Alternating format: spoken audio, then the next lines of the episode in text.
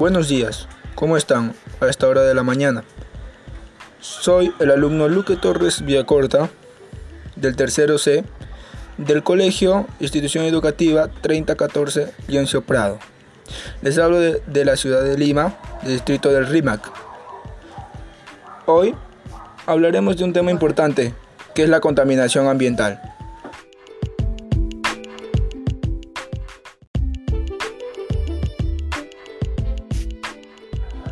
En este tiempo hablaremos sobre la contaminación ambiental, sobre sus causas, efectos y posibles soluciones para combatir este mal que afecta a todo el mundo.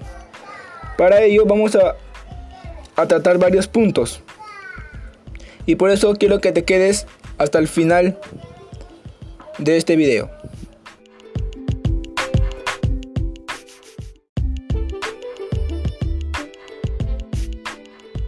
Lo que queremos lograr mediante este audio o video es que ustedes contribuyan al país desde sus casas, haciendo labores que ayude al país y a la familia a apoyar y solucionar este problema grande que tenemos que es la contaminación ambiental.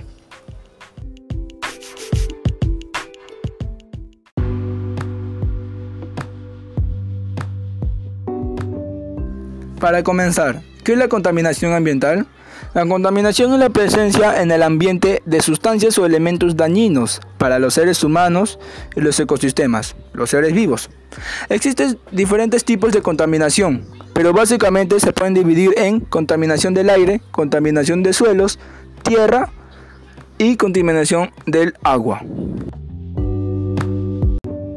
En España se registraron 23.000 muertos prematuras por PM2,5, 6.800 por NO2 y 1.800 por O3 en 2018, según el informe de AEMA, unos 31.600 fallecimientos.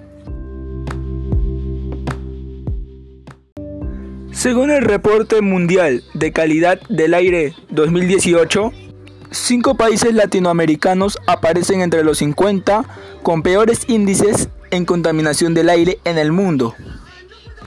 Perú encabeza la lista en el puesto 21, seguido por Chile en el 26. Este país será la sede de la próxima cumbre mundial del clima COP25. México en el 33, Brasil en el 44 y Colombia en el 50.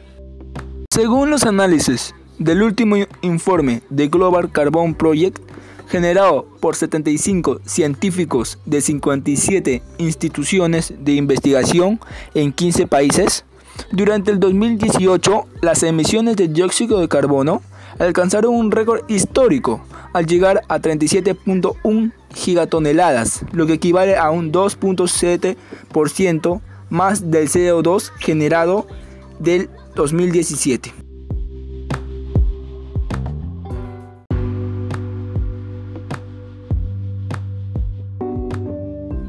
Como saben, durante la pandemia, el uso exagerado del plástico ha sido excesivo y los trabajos de limpieza no solucionan esta crisis. Se ha encontrado más en el 2019 cantidad de basuras en el mar peruano.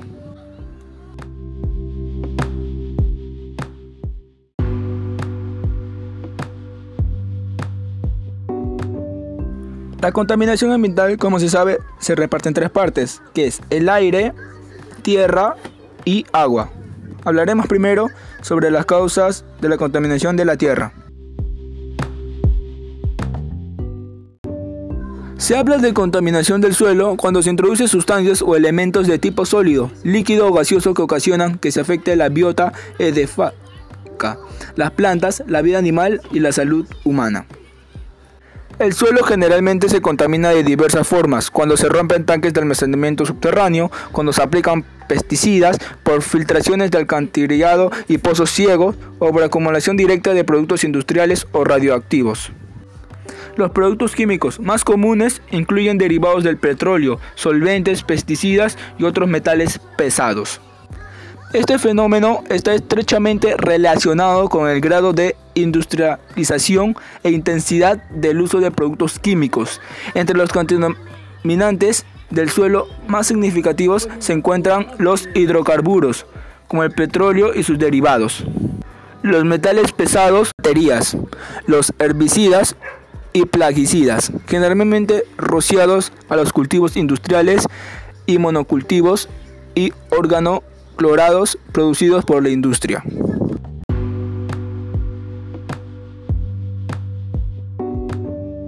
La contaminación del aire. Las principales causas de la contaminación del aire están relacionadas con la quema de combustibles fósiles, como el carbón, el petróleo y el gas. La combustión de estas materias primas se produce principalmente en los procesos o en el funcionamiento de los sectores industrial y del transporte por carretera. Muchas fábricas y centrales eléctricas utilizan productos químicos en su actividad. Estos generan contaminación en las áreas de trabajo y afectando especialmente el aire. La quema de combustibles fósiles, madera y otros combustibles de biomasa para cocinar, calentar y encender fuegos conforman la principal fuente de contaminación en el ambiente de las casas. Los combustibles fósiles, tales como la energía que emanan los automóviles por su combustible, el cual emite dióxido de carbono que después asciende hasta la capa atmosférica. El ganado produce metano y amoníaco, y unido a la quema de residuos agrícolas, la civicultura y otros usos de suelo generan cerca del 24% de todos los gases de efecto invernadero em-, emitidos en el mundo.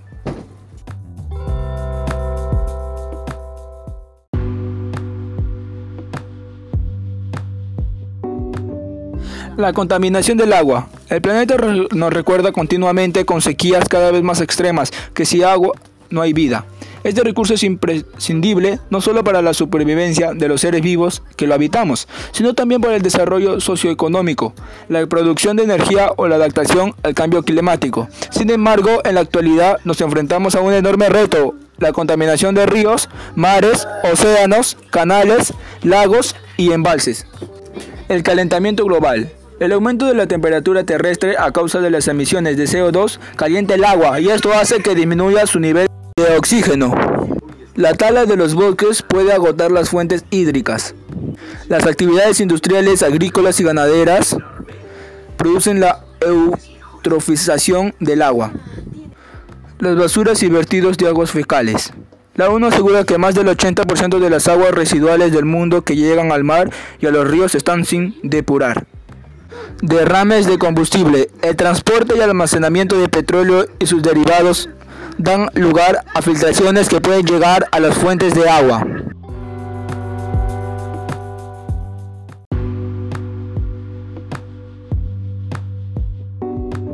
Y las consecuencias de la contaminación del suelo son daños a la salud, peores cultivos, al como está la tierra contaminada, los cultivos no podrán florecer como antes.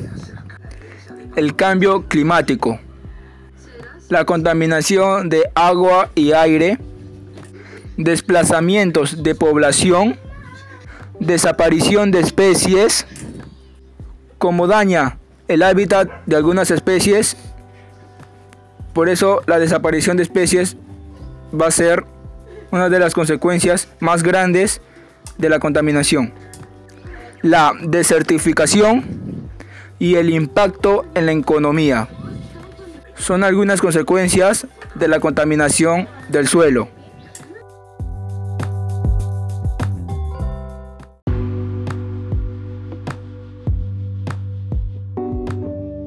La contaminación de aire.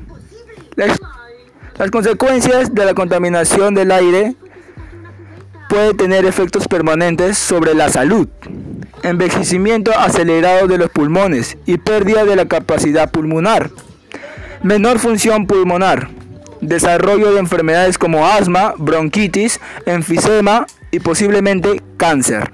Aumenta el riesgo de infecciones respiratorias, enfermedades cardíacas, accidentes cerebrovasculares.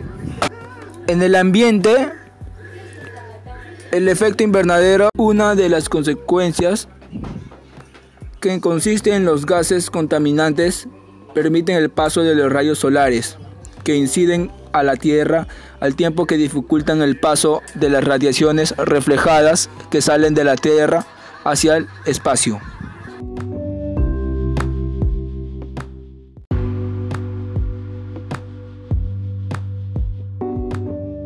En la contaminación del agua las consecuencias pueden ser el transmitir enfermedades como la diarrea, el cólera, la disentería, la fiebre tifoidea y la poliomielitis. Se calcula que la contaminación del agua potable provoca más de 502.000 muertes por diarrea al año. De aquí a 2025 la mitad de la población mundial vivirá en zonas con escasez de agua. Una consecuencia directa de la contaminación de las aguas, tanto los ríos y lagos como los mares, es la entrada de los elementos tóxicos en la cadena trófica. Por otro lado, cuanto más contaminada esté el agua por dichos compuestos tóxicos, más probable es que dichos elementos se evaporen y provoquen lluvia ácida.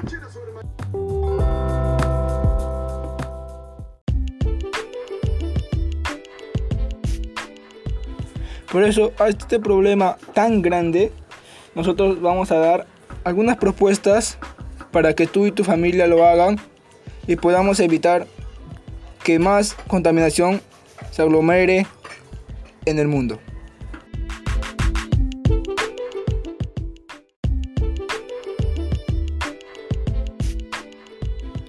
Hacer uso de las cuatro R's, que son reducir, reciclar, reutilizar y recuperar.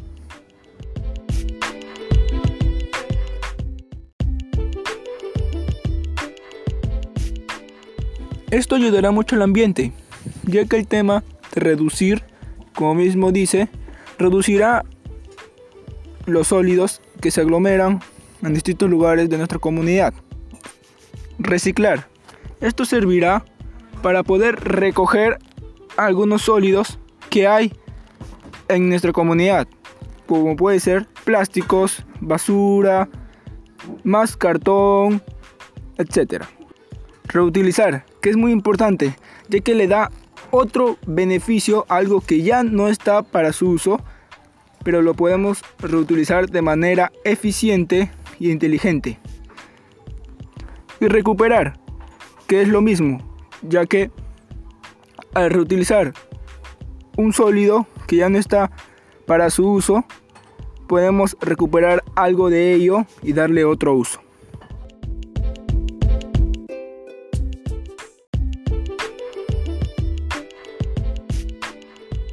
Hacer un buen uso de la energía eléctrica doméstica y de los recursos naturales que tenemos en nuestra comunidad.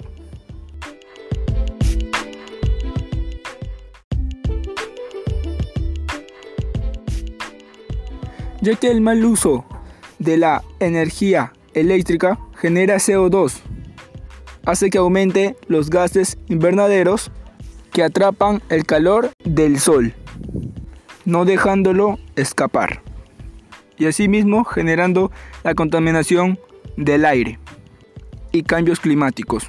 Igual, cuando no vemos bien los recursos naturales, generamos que estos mismos se puedan extinguir a su explotación y su mal uso que, que tenemos ante ello, lo cual no nos beneficia, ya que ellos hacen que nosotros satisfazamos a nosotros mismos, ya que, por ejemplo, al no usar bien una la lana de la oveja, que ello nos genera muchos beneficios en la ropa de nosotros mismos.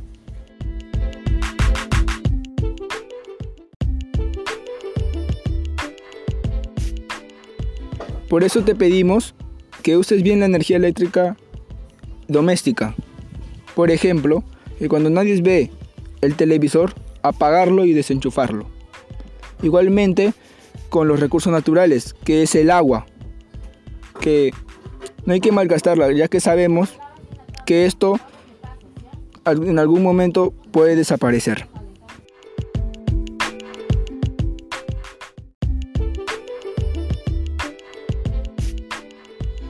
Plantar áreas verdes, ya que sabemos que las plantas traen vida, porque cuando vemos una planta sabemos que el aire está purificado. Sabemos que la planta tiene mucha importancia en el ecosistema de nosotros.